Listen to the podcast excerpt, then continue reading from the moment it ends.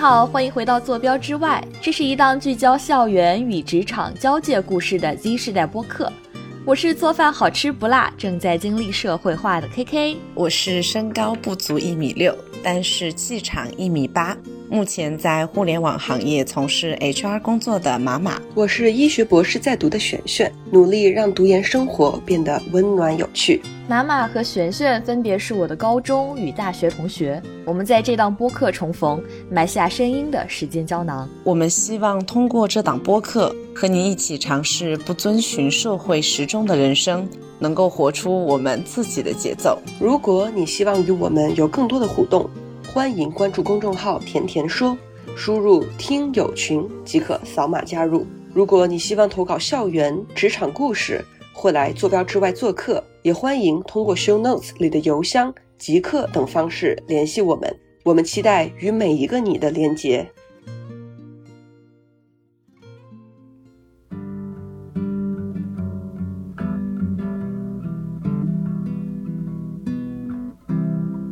我想成为一个健康、独立、政治卓越的新人类。假如你的意愿在可以完成的时候没有去实现，那之后心理上可能会有一定的遗憾吧。为什么刚毕业一定要去讨论是不是要买房呢？我觉得我年轻的时候就应该学一些新的东西。有钱之后，我想去做什么？这一点可能会帮助我们去发现自己的 passion 在哪里。那如果我几年之后要到达什么样的一个位置，其实并不是只有那一条路可以走。我说出来的话有力量，是因为我发自内心的就是这么想的。万物都有坐标，它只是一个定位的体系。在不断的尝试中、不断的规避中，你会有一个对自己 passion 的一种认定，越来越确定做这种东西的时候，你是 feel right 的。Touch could make them hear, then touch me now. If touch could make them hear, then touch me now. 嗨，你好，欢迎回到坐标之外，这里是正在等待毕业典礼的 KK。Hello，大家好，这里是最近刚刚搬家、开启新生活的马马。大家好，这里是最近非常 suffer 广州天气的璇璇。大家好，这里是刚刚游泳回来的 base 在卢森堡的 Lisa。好的，欢迎欢迎 Lisa。Hello，谢谢。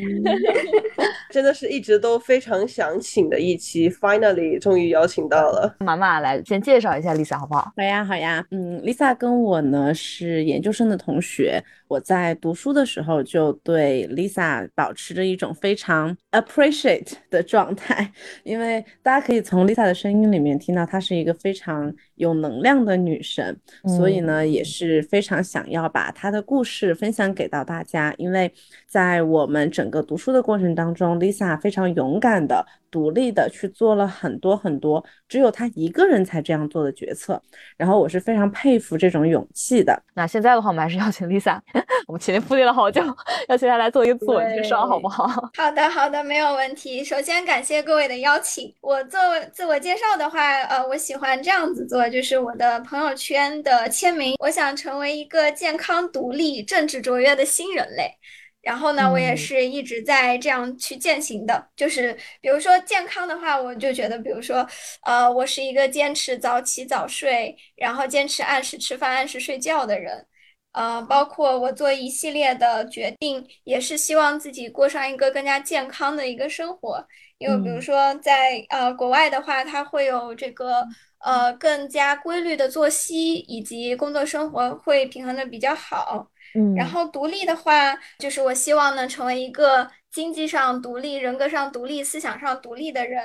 呃，正职呢，是因为我的职业是 HR，然后我觉得我非常喜欢我的这个职业，它是一个呃制定政策还有执行政策的这么一个角色，需要我们维护整个公司的公平正义啊，包括这个倡导一些正念的、善良的企业文化之类的，所以这个是一个很重要的一点。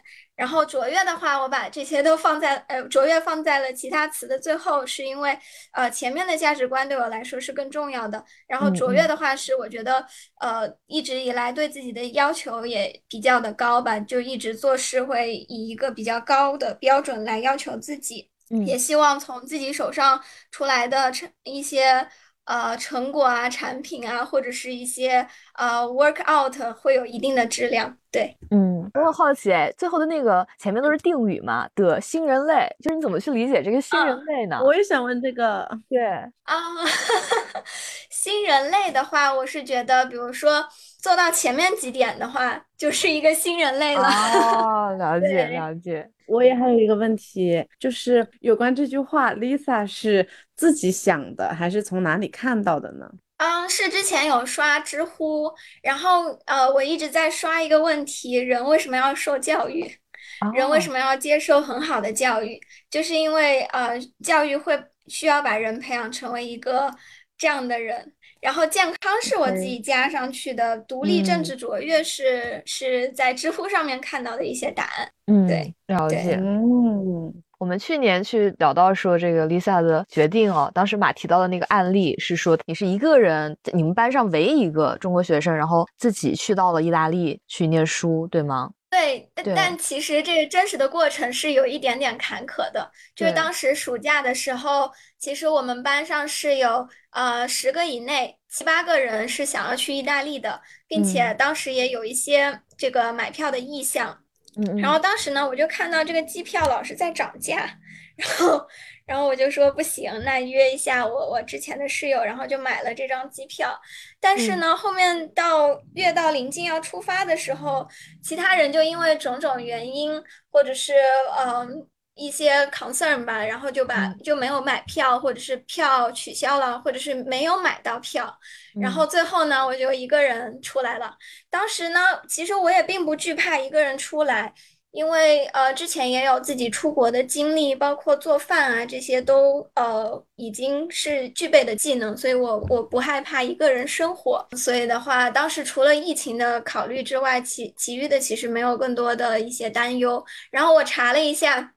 就是为了嗯确定这个疫情的风险，我专门去查了一下保险保不保这个呃，如果得 COVID 之后会怎么样？然后结果查出来留学险里面是包的，然后我就觉得既然这个保险都包，它一定不是一个大概率事件，所以的话我就出来了。哦，这个考虑 很有意思。对，然后这个考虑真的太细致了。我也觉得，这一个 condition 的看，Lisa，我有一个问题哦，就是嗯嗯，我觉得你自己说我有非常强烈的意愿去的话，我还可以理解。但是你在这种情况下，就是你的爸妈会怎么考虑你这种呃 as a risk taker 去做这样的选择？嗯，当时。我爸妈的话，其实他们完全尊重我的意愿，包括我做一系列的这个决策，还有决策的思考，我都跟我爸妈说了。然后他们也觉得，嗯，这个逻辑是讲得通的。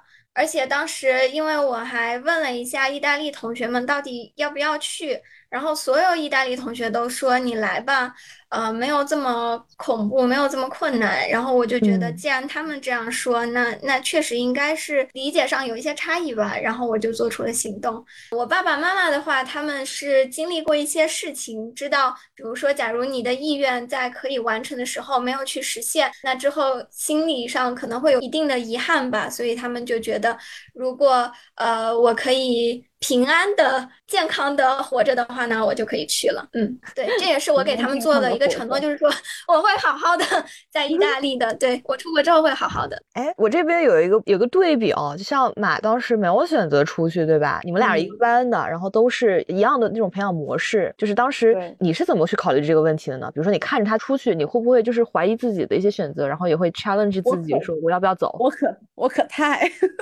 我先说一下我当时的一个场景，就是。是，嗯嗯，当时是二零年的九月吧，还是二一年、二零年的九月？然后当时是整个意大利疫情最严重的时候，我那个时候呢，恰好也在杭州呃实习，然后那个时候实习的刚刚比较顺利，就是刚刚入职个小半年左右，然后你所有的事情你都 handle 的差不多了，然后也能独立开始负责一些小模块了，所以我会觉得就是在那个时候，呃，在国内工作也是一个比较好的选择。同时，国外的疫情很严重，同时我爸妈非常的反对，同时机票很贵，同时我跟 Lisa 其实是去不同的学校，所以我那个学校没有人想去。是罗马还是米兰那个呀？你之前跟我说他是米兰，我是罗马。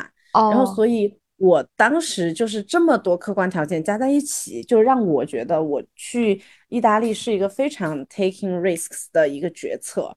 然后当时我就觉得，嗯，在国内待着也挺舒服的，实习的也挺顺利的，那我就没有走。但是后来呢，我看到 Lisa 在国外的生活也好，或者是在后半学期我们可以去的时候，又有同学跟着 Lisa 去了也好，就是我真的还是有，就像 Lisa 刚刚说的，就是如果一件你非常想做的事情你没做的话，你真的会很遗憾的。就是我，嗯，因为因为你们应该。对我比较了，Kiko 应该了解，就是我本科本来是打算直接工作的，就是因为了解到这个项目是可以出国的，我才选择了直接保研来这个项目。那么现在呢，又因为疫情我没有出到国，就相当于我完全，you know，就完全失去了我当时要保研的那个目的。嗯，所以我就会，我现在就处于一个非常非常后悔、非常 遗憾的状态。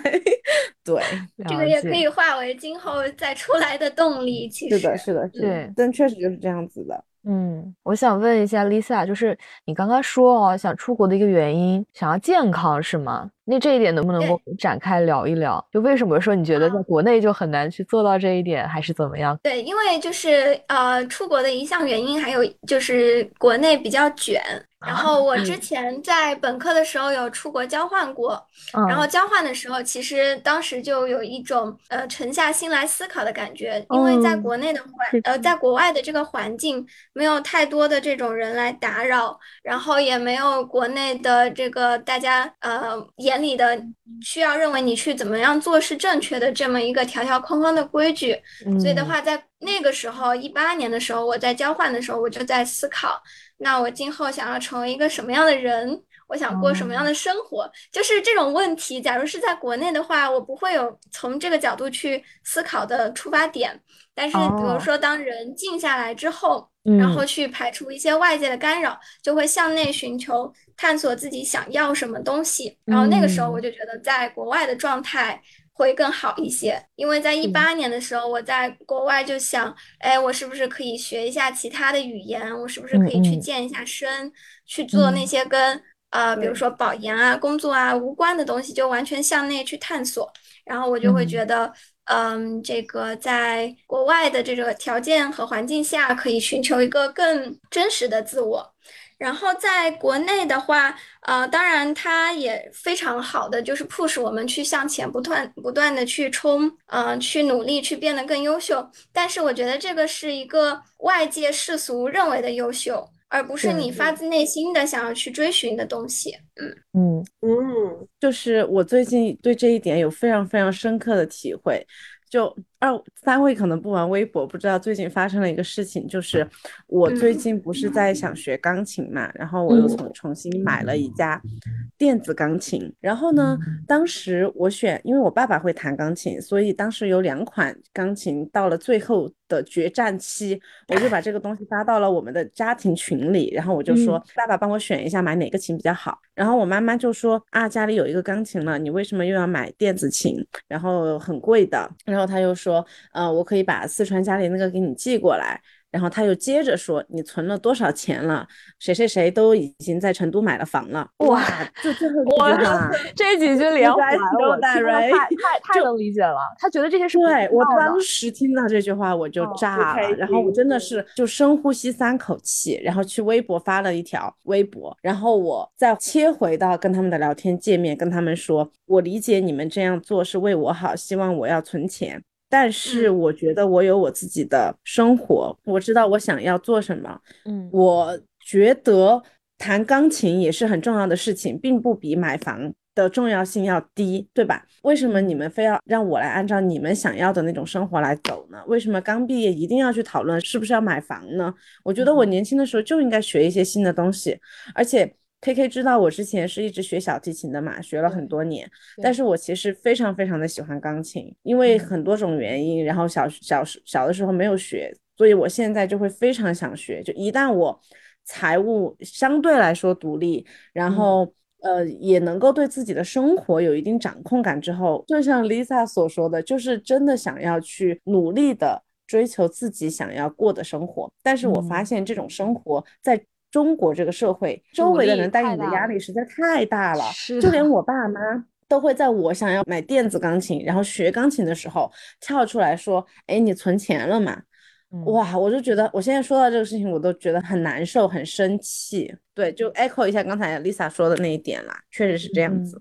对对对，在国外没有没有这种 social clock，所以真的自己会活得开心很多。对我现在思考的一点就是，因为国内的人口密度实在是太大了，所以的话，大家能看到彼此的生活。然后在国外的话，因为人口密度没那么大，然后资源也比较的充足，所以我觉得大家可能没有太 care 别人是怎么生活的，更注重自己的一个兴趣爱好。对，除此之外的话，除了被卷的这个原因，我还继续思考，也是我很多年前就想。呃，就做好了决定的一个事情，就是我想成为一个跨文化的管理者，这也是我当时选我们研究生项目的这个原因。因为我觉得，就是呃，不同的地方它有不同的文化，有不一样的价值观。其实这个世界是非常丰富多彩的。而且，比如说我工作是为了赚钱，那赚钱以后的目的是为了什么呢？我觉得可能是为了体体会不一样的呃生活，去经历不一样的事情。然后的话，跨文化管理者这个可能就刚好，我边赚钱边工作，就边能帮我实现这样一个目的。所以的话，想成为一个跨文化管理者，对。而且就是呃，比如说国内，它现在因为发展壮大之后，很多企业会想要出海啊，以及包括会有很多的呃国际组织缺乏中国籍的。职员，那么这样的跨文化管理者的需求是比较大的，这也是促使我出国，我是为了追求梦想 出国的这么一个动机。对，哎，真的太好了，我曾经也有这个梦想。什么叫曾经？你现在也可以，对，现在也可以，对，随时都可以。努力的。就是我有一个想法，比如说，呃，只有当我们去愿意了解和接受别人的一些文化观念的时候，别人也才会更有兴趣。对中国的文化更感兴趣一些，是的，是的。然后我觉得可能这样的这样的选择也能让我们自己更加的丰富和广阔。像马说，你之前也想过，那为什么就是到现在会觉得说这样的 这样的想法就消失了吗？哎，其实也没有消失啦，因为它一直就是 buried deeply in my heart。行吗？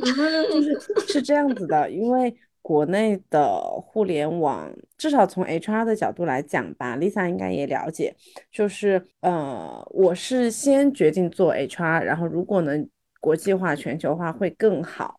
但是呢，HR 这个东西呢，它的 localization 就是本地化其实是很重的，我其实是没有办法去做一个纯海外公司的。海外的 HR 的，因为有很多文化的东西，或者你的背景，或者你的呃人力资源体系，或者你的当地的劳动法规不一样，都会影响到这个。所以说，从现实来看的话，会比较难一点。同时，又因为我选择了互联网这个。我觉得能够学到很多东西，有很多就是成长曲线很陡峭的行业嘛。那国内的大的互联网公司，它国际化做得好的，其实真的不是很多。所以整体来讲，我目前的工作，整个国际化的氛围其实也没有非常的多。当然，里面也有国际化的部门啊，就是未来如果有机会，也可以去尝试。只不过就目前我的工作来讲，我每天不会有很多时间去。接触到英语，或者是有一个全英文的工作环境，或者是一个国际化的工作环境，其实目前是比较少的。但是我其实还是会一直都想要有这样的一个工作环境吧，就保持着这种希望。但是目前的现状呢，确实是没有。但而且在这个目前的现状里面呢，我又觉得学到一些很专业的 HR 的相关的东西，或者是我所在那家公司的一些非常先进的理念，也是很重要的事情。嗯，鱼和熊掌不可兼得嘛，所以说目前我就先把国际化这一块放在一边了，然后先去好好的精进一下我的专业能力，大概是这样子。我觉得马的路径也非常好，因为就是目前来说，嗯，其实我现在在国外也是做 HR，但是我感觉我现在在的环境更像一个创业公司，然后嗯，因为就是跨文化，它不仅是文化上的差异，还会有。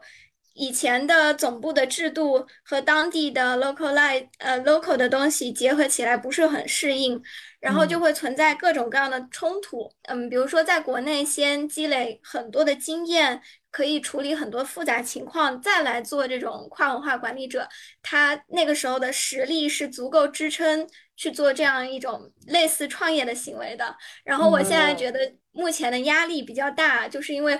可能我的实力还有经验没有积攒到这个程度，然后立马就开始这种创业式的这种跨文化冲突融合的这种工作的话，我会觉得压力还蛮大的。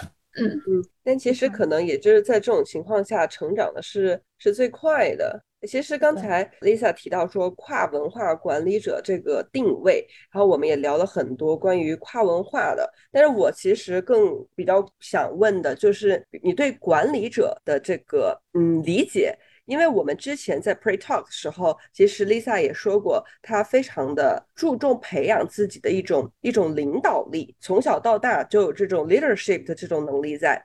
那你又为什么是？因为我你说过你非常的喜欢 HR 这个专业，那你对 HR 的这个呃理解，以及对一个管理者的理解，有没有在国外之后有什么变化呢？就我觉得，呃，HR 这个职业带给我很多正向的东西。比如说，我们会崇尚一种真善美、正义这种良好的价值观。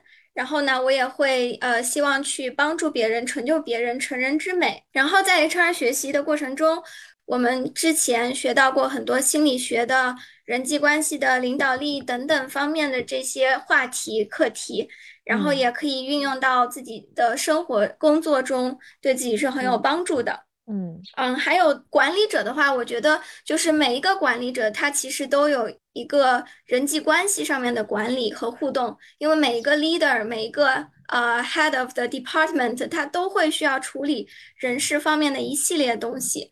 所以的话，对于管理者这个理解的话，我觉得就是不仅要专业这个专业上面非常的好，而且在人际还有包括 leadership 这方面也是需要很强的。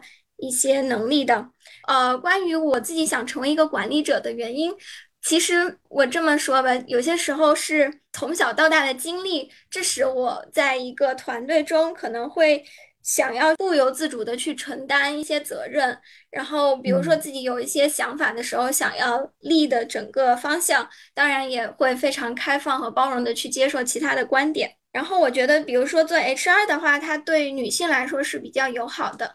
因为女性在感就是处理人际关系方面，可能是具有先天的一些优势，因为她更能够理解别人的想法和一些别人的感受。所以的话，从从 HR 这个职业去切入，呃，今后发展成为一个 leader 或者是一个 manager。呃，我觉得这个是可能性比较大的，因为我跟 Lisa 都是学 HR 的嘛，所以其实我会感觉，就是一个人的专业，其实某种某种程度上是塑造了我们的思维方式，包括我们看世界、看事情以及看人的方式。然后，因为 HR 本身就是会涉及很多关于人的特质这样的一些东西嘛，所以我会觉得学 HR，不管是我也好，还是 Lisa 也好，我们都会。更容易跳出这些外界的 pressure 或者这些 social clock 吧，因为我们所接受的一直以来的一个理念就是那些人们的特质是没有好坏的，是没有优劣的，每个人都有自己的特质。然后这些特质可能去适合不一样的事情，然后所有的人都是有自己的 shining point 的，就类似于这样。我觉得一直被这样的一种观念所熏陶吧，就导致我在工作之后也会想要说去关注每个人自己的性格是什么，然后也会去对内。更多的关心我自己喜欢什么东西，而不会被外界所 push 的推着走。K K 和璇璇呢？你们有觉得你们学的专业带给你们什么特殊的 看问题的方式了吗？你说我今天我就在这儿叹气了，然后我就说，哎，被 Q 到这个问题。我当时在想说，如果我我高考啊，就是填志愿之前那会儿，能够有像能够有人跟我说这些东西，我我就不会选土木了，你知道吧？我就不会学医了。救命！是这样的，就是真的，我觉得这个好重要啊！我不知道我们听众里面有没有就是还没有高考，然后或者说正在高中阶段的同学啊，或者说是你想要去换一个那个专业方向的同学，你频繁暴露的这种信息，真的会影响你做很多的决定。这种影响是潜移默化的啊，就是自己可能都没有意识到。对你做了这个选择之后，你就你就会浸在这个选择里。特别是你们学的一些东西，它真的就是可迁移的，自己啊自我探索这种终极命题上来。但我自己的这些方向，它会不断去像我自己想要的东西，跟我专业想要的东西，它会不断的进行一个融合跟校正。我专业给我东西，让我觉得说，哦，我偏离了我想要的东西，所以我就会不断的把自己往我自己想要的那个方向去拉，或多或少都会给你一些启发，哪些你不喜欢，哪些你喜欢。能够做出这个判断，我哎，我觉得就其实就够了。其他的东西，我不我不祈求太多，能够迁移到我自己的人生方向的这些考虑跟思考上的东西。哎，那我有有一个好奇点，我想问一下 K K，就你觉得土木工程这个专业带给你什么正向的东西吗？好好，我们谢谢谢谢谢谢，开始 H R 了，面试开始。是这样的，救命！因为我的像我本科学的是交通啊，然后后面是转的是像工程管理嘛，工程管理，我一直很喜欢的是说，在我们去推进项目或者说确定研究课题的时候，它其实都会闪耀一些人文的关怀。比如说，嗯，我们呃研究所很多老师，他们做的是去研究怎么样能够让一个工地更加的智慧，能够减少伤亡率。我们去追求整个这个行业的智能化，嗯，能够让它更加智慧，都是为了说让人有更高的舒适感，你的出行体验更好，你在这个世界上生活的更好，就是这些东西都是通的。我觉得这个可能是涉及到一个，就是相对来说专才和通才的一个划分。就比如说像像 Lisa 还有马马他们的 HR，他们可能相对来说更培养的是人的一种软实力，你去觉察，或者说你去对人的一种判断，去对规则的制定，就是他可能就并不像我和。我和那个 KK 土木和医学，它就是一条一条真实的东西，它是科学性的。对，那我觉得医学对我来说，它其实有非常大的啊性格上的改变。就比如说我之前其实是个 E，就是外向，但是我这两年变成了变成了 I，就是 对，变成了一个变成了内向。然后还有就是我一开始我是个 F，就是 feeling，就是情绪驱情感情绪驱动。后来我就变成了 T，就是 thinking。对，其实我真的觉得这个专业对人的改变还是挺大的。它就是会让我觉得，首先是你做科研一种比较严密和缜密的科学思维，而这种事情，其实在做其他哪怕是与人打交道的事情，我觉得都是非常受益的。那第二个就是你的学习能力，就比如说你在学习土木，或者说你在学习医学。你在短时间对非常庞大的一个工程的学习，其实都是可迁移的。而这种能力，我觉得，嗯，并不是医学它本身的东西，嗯啊，会给你带来一种深远的影响。但是这种，比如说是这种学习能力和自我调整以及自我发掘的这种能力，是可以运用在很多方面的，也就是成就了一个人不同的一种特质。对。嗯，还包括你学习这个复杂庞杂知识的呃内化结构的这么一个呃脑力思维吧，我觉得肯定会在今后的各种各样面对复杂复杂场景的时候是很有效果的一个一个东西。Lisa 之前提到“成人之美”四个字。就是这个词是我们常常会听到的。秋招面试的时候，我就很希望能够说，我能把这一点展现出来。但是我又觉得说，像成人之美这种东西吧，就是很难去举一些案例去说明，感觉哦，是不是在给自己脸上贴金？我觉得就很难讲。然后我这边也想问一下两位 HR，就比如说，如果是你们想要去展现这一点，或者说你们自己很看重这一点，你们会怎么样去用一些案例去进行这样自己一个特质的说明呢？非常非常，不然直接变成。面试的技巧放对呀，我就真的很好奇。我可能会觉得，比如说，嗯，HR 就是帮别人找工作。当然，我的工作是呃招人，但是我也希望从这个候选人的角度，说是帮他找到一份合适的工作，然后让他在工作中能够成就自己，呃，能边工作呃边赚钱边很开心。那这些方面的话，我觉得就是相当于帮助别人去，呃，完成他想完成的事情，这一点我觉得是成人之美的。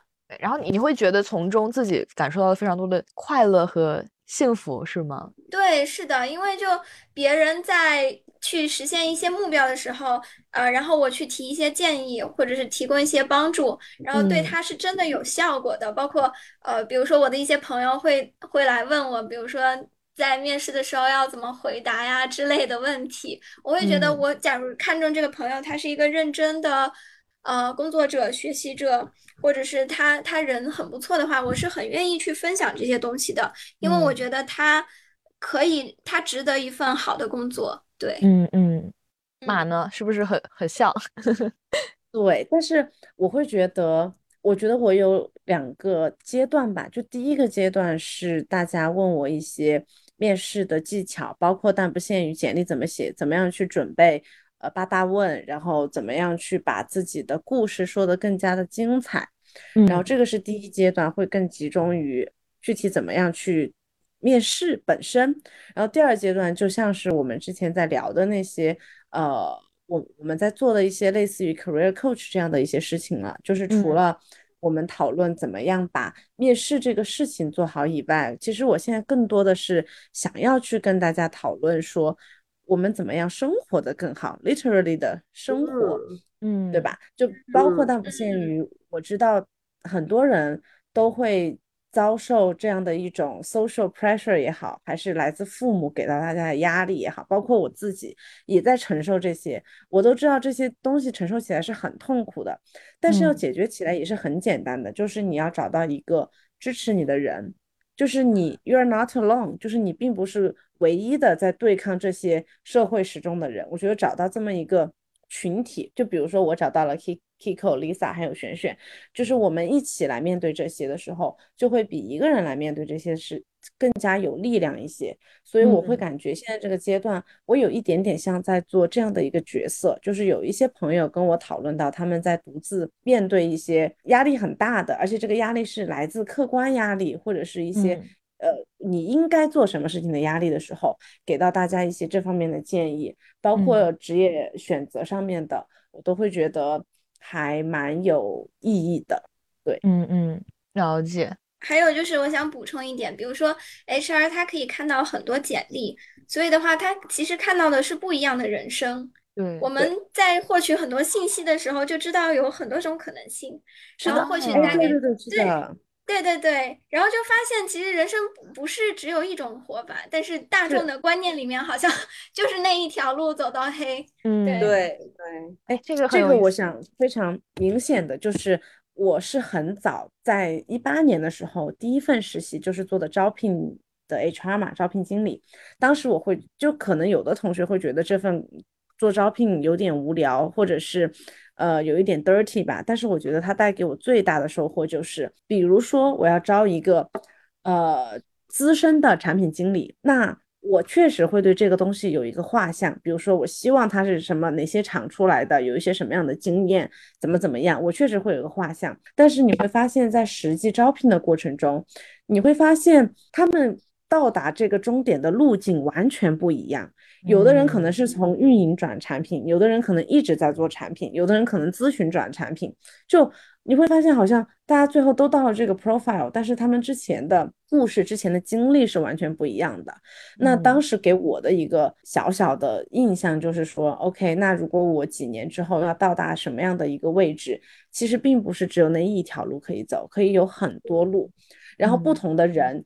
呃，我当时除了招产品以外，还招商务、招运营，然后招很多其他的岗位嘛。你招不同的岗位，跟不同的岗位的人接触，你就会发现，哦，每个人都有自己的故事。然后和有一些候选人关系特别好，可能还会私下约着去唱歌或者去吃饭等等。就是你就会觉得，嗯，每个人都有自己的故事，然后每个人都有自己的闪光点，他们并不是千篇一律的，其实也并不是。要通过我招聘人的那个 profile，我所定的那些标签来定义他们的。我觉得最早是从那个时候我就发现了，每一个人都不是可以被标签定义的。这个是很重要的，做招聘 HR 的时候带给我的收获吧。但是我觉得不是所有人做招聘 HR 的时候都能都能有这个体会，很多人可能觉得还是很 dirty，就是只会 focus 在事情本身。嗯。因为就是妈妈已经上升到那个更关注人的那个层面了，对我觉得挺好。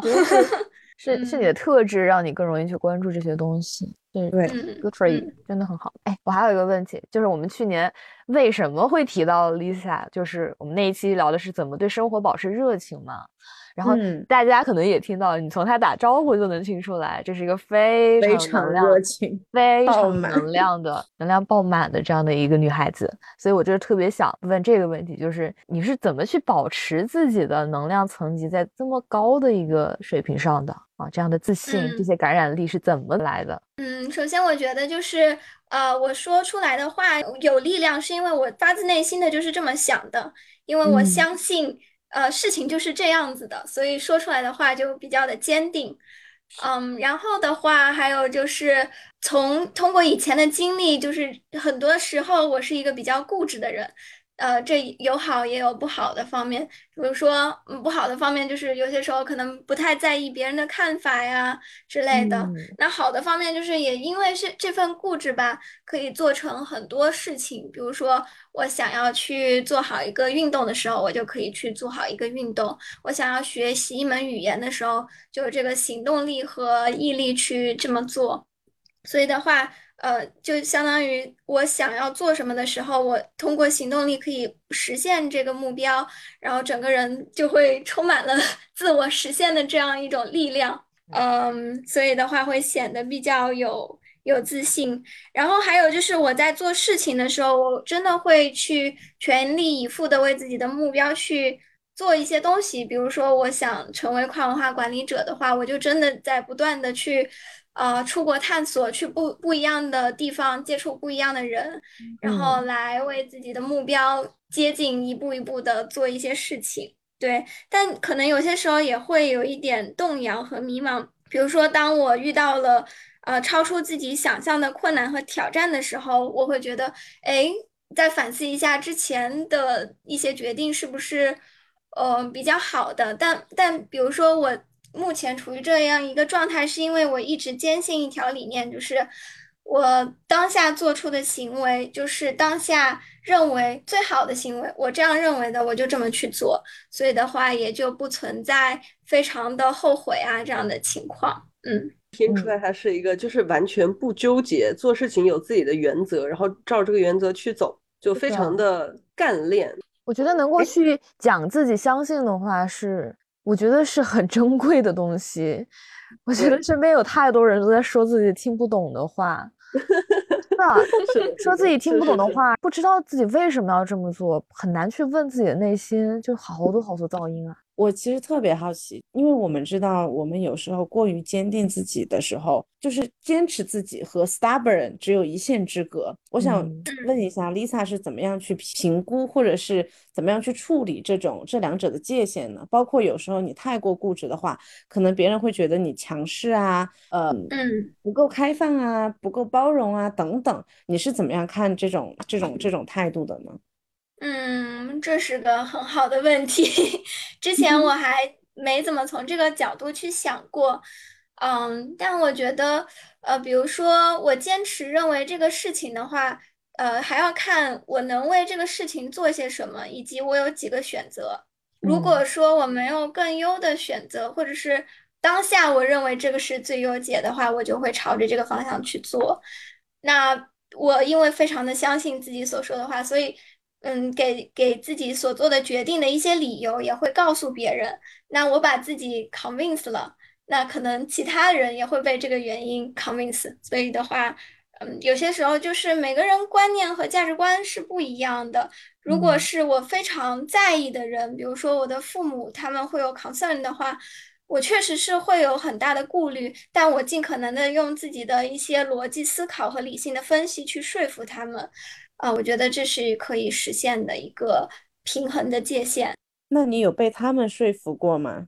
嗯，很快可能就会被。就是比如说我我最近在打电话给我爸妈的时候，他们也会说啊，你年纪也不小了，赶快找男朋友。但是我 对对对，但是我会觉得，假如我没有碰到喜欢的话，那我宁愿就是呃不要随意轻易的去进入一段感情。对，嗯，哎，那你在国外是不是更难遇到啊？对，是的，这个外国人。呃，我我目前暂时不考虑外国人，因为我会觉得就是文化上面的差异还是挺大的。我可以和外国人成为很好的朋友，但是比如说要天天在一起，或者是嗯，就变成生活一样的，我觉得还是挺挺困难的。对，然后在国外的话，呃，因为华裔也也可以选择类别，包括华裔呀。然后还有出来留学的男生，还有在这边工作的男性，但是的话，就是选择面肯定是更少的，所以这是一个很大的问题。但是我我又觉得，另外一方面，假如真的没有碰到自己很喜欢的人，那我为什么要就是生硬的进入一段感情呢？嗯嗯，那 Lisa，你的那个对另一半的的期待是什么样子的？啊，我我曾经无数次想过这个问题，我觉得其他的都可以，都可以，条件非常的灵活，但是一定需要是一个有见识的人。对，哦，那什么就是有见识？什么叫有见识？那这个好有意思，我也想聊。嗯，我觉得就是他见过好的和不好的，就经历过好的，也经历过不好的。能够嗯，能屈大丈夫能屈能伸吧，可能是这样的意思。就是能经事儿这个经历是指物质上吗？还是指经历？经历能经事儿，我我理解是。嗯，应该是指经历吧，因为物质上的话，呃，一般来说有过这些经历的人，物质上应该都不会很匮乏了。所以的话，他在经历上的丰富会让他。思想上有更高的深度，他他有同理心，可以就比如说他去过很贫困的地方，看到过人间疾苦，但是他也见过，嗯，就是大家比较高的追求，一些好的场所，而且可以从中，呃，对自己的一些人生和经历有一些体会和感悟，我觉得这个很重要。嗯，我觉得有见识的人一定是更宽广的，对他的包容性会非常强，对对，因为。因为比如说，我认为的有见识的人，他可能很少会去生气，嗯，或者是很少会去有不好的情绪，因为他他见过的东西多，他思考的角度嗯更多，他可以理解不同人的想法，嗯，所以我会觉得这样会更有共鸣一些。嗯嗯，我完全理解，我也这么觉得。但是真诚在我这里，这样的人成为了我的好朋友，比如说 P Y，对吧？哦，我听过那一期，我觉得他他确实是一个很有趣的人，是吧？就成为了好朋友。嗯，对，是的，是的。那我也想问一下你们，就是你们今后想要成为一个什么样的人？开始了，开始了，开始了，好害怕！靠，妈妈先讲，妈妈先讲。哇，好难啊！我觉得这是一个值得一生去探讨的命题。简单来讲，自由。啊，你抢我的！哎呦我去，还能这样？光光光，开玩笑。那就真诚、善良、聪明。你要抢我的！我这样要求男朋友，我也这样要求我自己。嗯，不错，好，真好。我我记得我的那个对微信签名就一直是五个字，就是真诚且自由，就是。对对人就是就保持真诚，但这个真诚其实今天听了 Lisa 说的话，我印象最深的就是说自己相信的。其实这种话你说出来，第一是对你来说你是有底气的，你也更好，别人也更愿意去倾听和相信你，你自己也是对自己真实的。所以说真诚就是对自己真诚，对别人真诚。然后自由，我觉得就是身体和心理上都要是自由的，人格独立，精神自由。那么，然后交给 K K，我觉得是你的心性好。心性好，然后内心平和吧，内心平和，我觉得这一直是我想追求的东西。如果要再说，我可能觉得得是个自立的人，立得住的立。你有自己的一些规则和判断标准，怀疑过，豁达过，也去尝试过，最后能够达到这样的一种状态，我觉得就很好。大概就是这个样子。我觉得我们可以继续聊下一个问题，就是去溯源一下，像 Lisa 这样的性格，就是我很好奇。他是不是有一部分是家庭给予的，或者说往前去看那些真正熏陶你的东西，让你形成这样的性格的重要的人有哪些呢？嗯，爸妈肯定会有很大的影响。比如说我妈妈，我觉得我自认为她是一个比较呃厉害的女性，她对自己的要求会比较高，包括嗯，她会对教育很上心，然后呃，她是对自己的要求比较高，但是她不会去对别人做出很高的要求。然后的话，我就是照着她这个样子，就是严于律己，宽以待人吧。嗯，然后。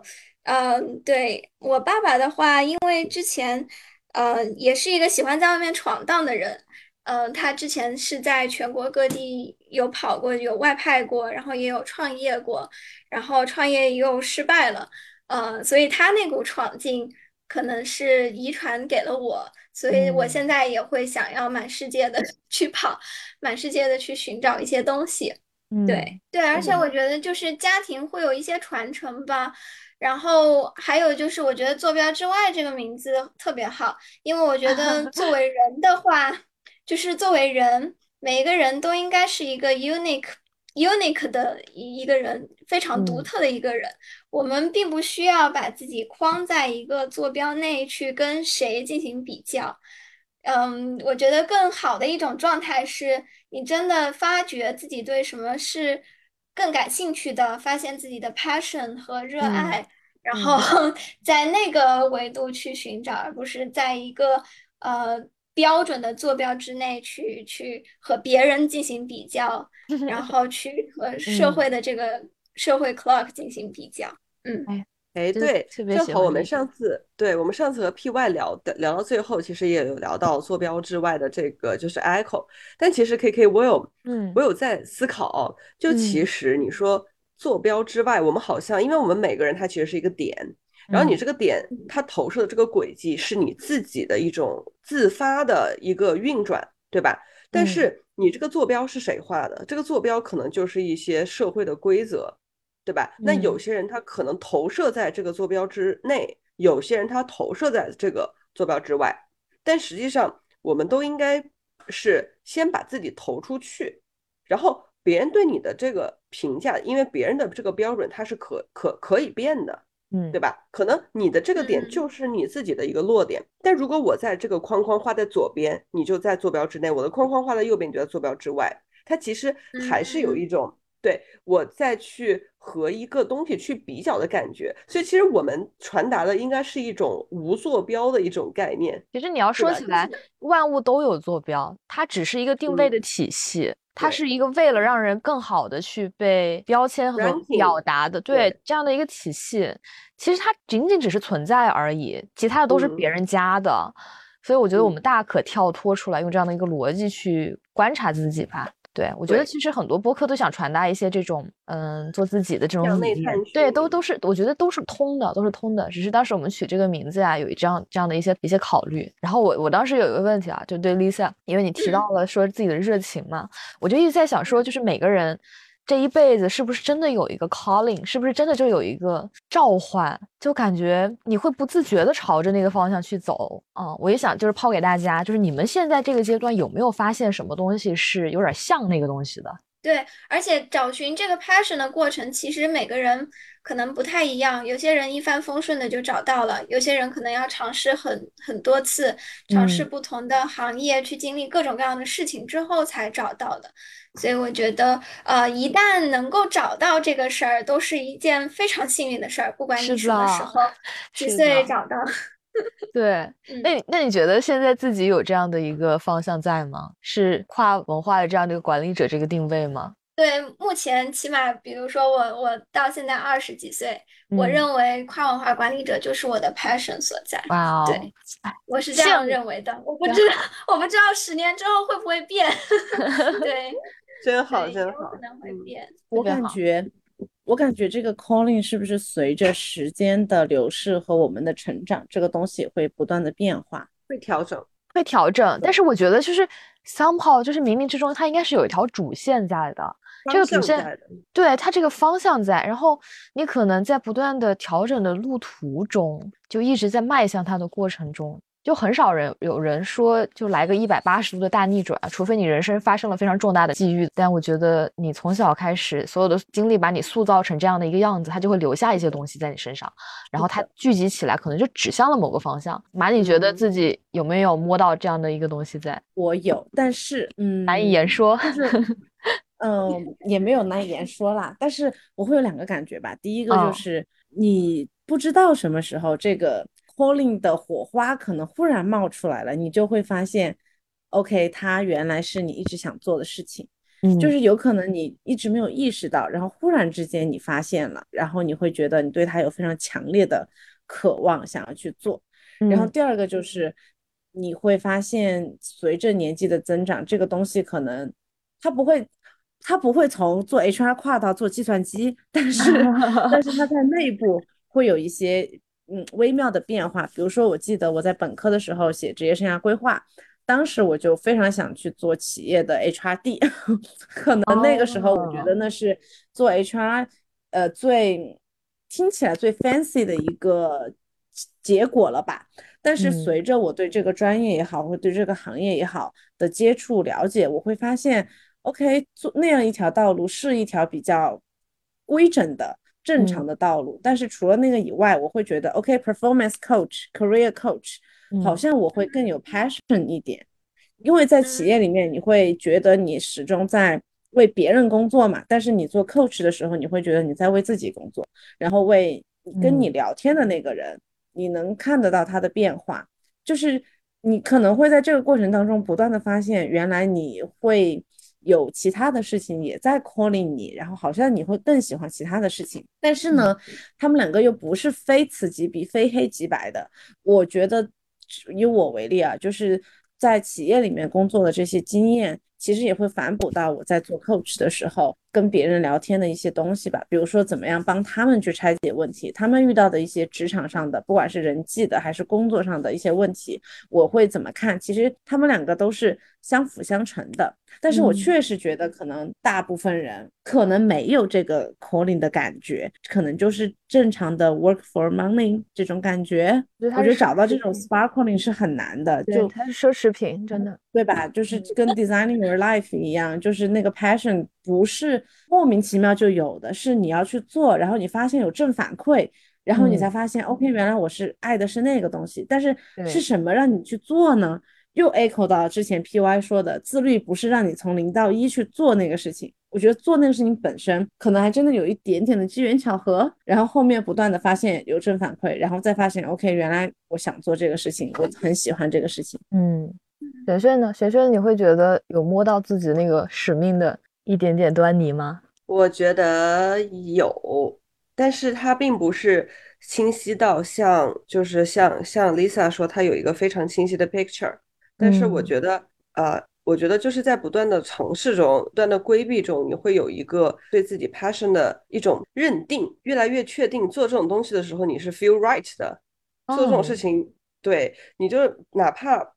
不需要出于钱，或者是出于其他一些名利上的东西，就是做这种事情是能给你带来 inner peace。就像你刚才说的，就是说还是回归到本真，就是说，嗯，所如果你做的一件事情可以保证你啊，不去为钱去担心，不去为任何工作或者说迫于生活上的压力去考虑，那么你想做什么？那我想做的那件事情是一些有是对我来说就是最有意义的事情。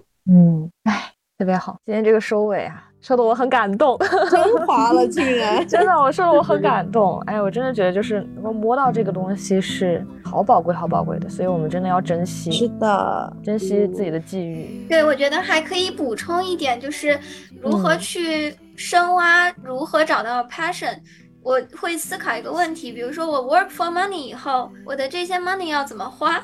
嗯，我的这些 money 会就是除了钱以外的东西，有钱之后我想去做什么？这一点可能会帮助我们去发现自己的 passion 在哪里。我们就要提醒自己，还有其他的东西，有大把的其他的东西，是钱只是媒介和工具，当然没有钱是发不行的，相信这个也是 事实，是肯定的，是的，嗯。我们今天差不多也到这里，虽然还有一些话题没有触及啊，但我觉得时间可能是差不多了。这一期还是非常的饱满，就特别感谢，特别感谢 Lisa 能够来跟我们一起聊天。谢谢各位的邀请，作为忠实粉丝，我也会继续关注坐标之外的其他节目。哎呀，太甜了，谢谢。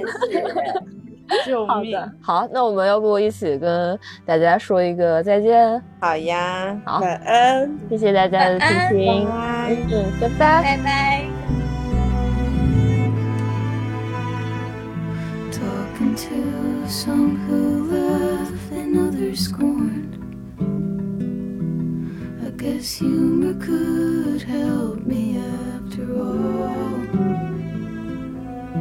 It's funny now, I'm just useless and a whore.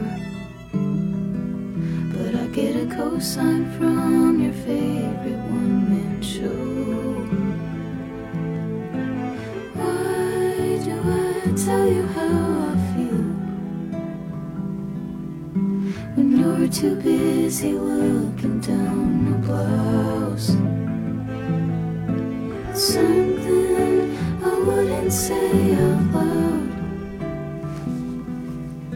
If touch could make them hear, then touch me now.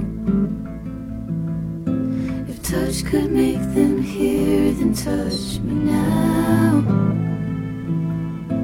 If touch could make them hear, then touch me now.